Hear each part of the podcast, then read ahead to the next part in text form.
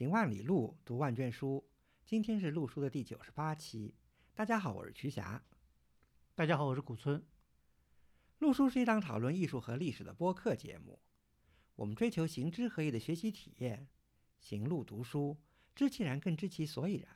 欢迎大家订阅收听。我们诚邀您参加录书的会员计划，您的加入能让我们行得更远，读得更多。有关会员计划的详情，请访问路书八八点 com 斜杠 member。路书之友微店是购买会员计划和会员通讯的主要渠道。你也可以添加路书的微信号 artinstu 二零一八联系我们，a r t i n s i t u 二零一八，或者发邮件至路书八八八八 at outlook 点 com。在新中国成立以后呢？出土过几次重要的佛教造像教场，这个内容呢，我们在前面的节目呢也讲过一些，比如说南聂水的教场，这是在五十年代末出土的，山西的。对，讲过山东龙兴寺的教场，这个很有名，大家都知道。九十年代，还有一个呢是最近在新世纪吧发现的这个邺城那边的。北吴庄教堂，这个呢还专门建了个博物馆，也是非常高光的。今年这个展览也比较多啊。今天呢，我们讲一个呢是四九年以后，其实第一次发现的一个大规模的佛教教堂，发生在河北的曲阳县修德寺的造像教堂，是一九五三年、一九五四年两次发掘嘛。呃，应该说这一次发现特别重要，虽然说可能知名度不高吧，但是呢，无论是从发现的数量。质量还是它的学术价值来说呢，和青州相比呢，是一点都不逊色的。所以呢，我们今天就来讲讲曲阳修德寺的佛家家藏。嗯。如果细心的听众呢，会听到我刚才讲的呢叫曲阳，而曲老师刚才讲的叫曲阳。嗯，其实曲阳、曲阳呢，应该说呢都可以，因为呢没有一个约定俗成，必须要用曲阳还用曲阳的一个规定。嗯，好像就一般来说，当地方言就用曲阳啊，而如果讲普通话的话，就是讲曲阳的多。查了一下呢，为什么叫曲阳？因为曲呢，县志上解释呢。阳大家知道是南，嗯，呃，山南为阳。那么曲是指什么？就是指当时的衡山的山脉啊，有点弯弯曲曲的，所以弯弯曲曲的衡山山脉的南边，所以叫曲阳。那我觉得古松老师要把这儿的衡山给解释一下了，因为这有点搞啊。嗯，大家知道今天的北岳衡山是在山西的浑源县境内，嗯，呃，但是呢，这个情况呢是在明代晚期到清代才这样的。在这以前呢，皇帝祭祀的北岳恒山呢，实际上是在今天河北省的唐县境内的大帽山，这叫老恒岳。当时呢，祭祀衡岳的北岳庙呢，就坐落在今天的曲阳县的县城。宏大的北岳庙今天还有迹可循，德宁之殿主殿呢，还是建于元代的非常雄伟的。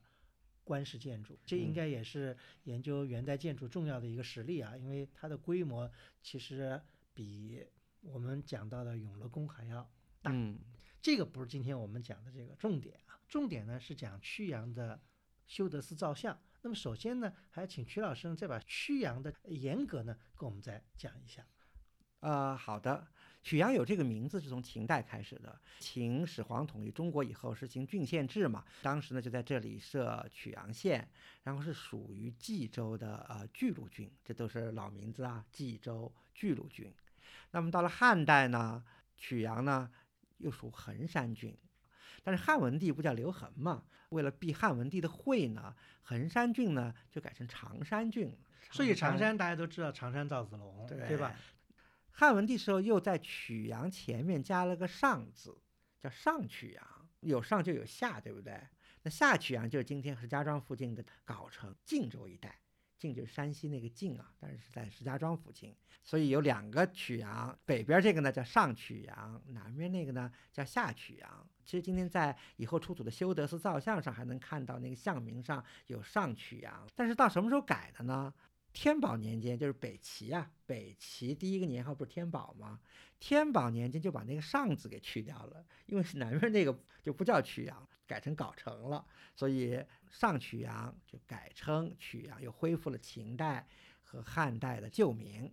到了隋代，就是隋文帝开皇年间啊，这个地方呢发现了这个石矿，出土质量非常高的汉白玉的石料，所以隋文帝呢就把这里改成叫石邑县。但是没几年呢，又改了名字，那这个就跟衡山有更密切的关系了，就改成叫衡阳县。以后到了唐穆宗，唐穆宗叫李恒，后来为了避穆宗的讳啊，这个衡阳县后来又改成老名字曲阳，所以一直到今天。曲阳这个地方呢，就是因为北岳恒山呢，在古代呢是一个非常重要的地点，不仅皇帝要到这儿来祭祀北岳，而且还有一个呢，就是说它呢是在。尤其在唐代啊，从河北地区，比方从真定啊，就是现在石家庄，去五台山朝拜的。一个重要的必经之路，对朝台之路上，嗯，所以是特别重要。其实今天我们去五台山路从河北走的话，也还是要沿着那条路，完了从对啊，因为先是定州嘛，对，再是曲阳，然后是抚平嘛，然后就上了，等于是慢慢上了山路了。但是今天呃，就是不是有高速公路通了吗？高速公路那就不一样了，因为还是得要经过经过曲阳，对对，曲阳县嘛，对吧？在曲阳县明清的成员的。西南角在城外，刚才讲的北岳庙呢是在城里，其实相距只有几百米的距离。现在还能看见有一个塔，那么这个地方呢就有一个寺院，我们现在呢叫它叫修德寺。其实修德寺呢是宋代以后的名字，因为我们现在知道啊，因为近年的出土的一个情况，后面我们再和大家说，它在隋代呢叫恒岳寺。嗯，那为什么叫修德寺呢？就有学者认为，可能这里头呢又跟一个皇帝避讳有关系，就是宋真宗赵恒嘛。我看皇帝爱叫恒的挺多的啊，汉代有，唐代有，宋代也有，所以可能就因为避赵恒的讳呢，这个寺院呢就改成修德寺了。具体这个寺院始建于什么时候，现在可能还不能够考据的完全清楚，但是呢，起码知道的呢是他在隋代的时候呢。得到了大规模的修建，呃，因为大家知道隋文帝是非常崇信佛教的，他在天下广建寺院，对吧？其实这里头有两个要跟大家交代一下啊。